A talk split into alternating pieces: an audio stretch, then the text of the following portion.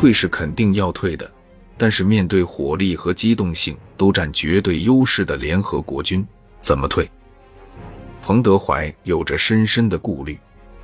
如果志愿军像数月前的美军那样一泻千里，如何向中国人民和朝鲜人民交代？如何向民主阵营交代？怎么在谈判桌上面对美国人？由于这一系列的战场外因素，彭德怀给志愿军制定了撤退指标，规定各军不得大踏步后退。如果联合国军后退，甚至还要迎面反攻上去。志愿军撤退之后的第三天，担心他们再次主动与之脱离接触的李奇微命令美军发起了新的北进攻势。志愿军随即与联合国军在汉江一线再次展开了艰苦的战斗。美方在战史中记录到，中国的小股部队伤亡惨重，主力却保持阵型，逐步悄然后撤，组织而不坚守。这显然是跟中国军队大踏步前进、大踏步后退、不计较一城一地得失的战术传统背道而驰的。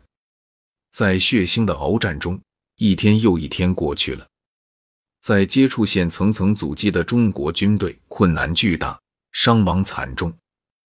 这正是对这种做法违反自身战术原则的一个无情例证。一位志愿军老兵回忆道。朝鲜战场打仗伤员最多的时候，那就是在汉江北岸的阻击战。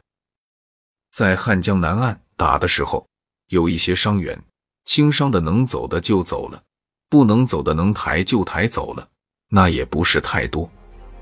到北岸以后，仗打了五十多天，我们在那儿，那时伤亡比较严重一些，还不到下雨的季节，朝鲜半岛却是大雨连绵。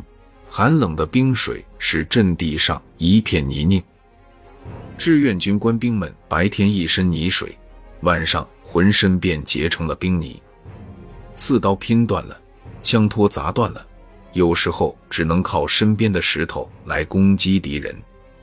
砥平里战役结束三十天后，汉城失守，中朝联军占领南朝鲜首都的时间为七十天。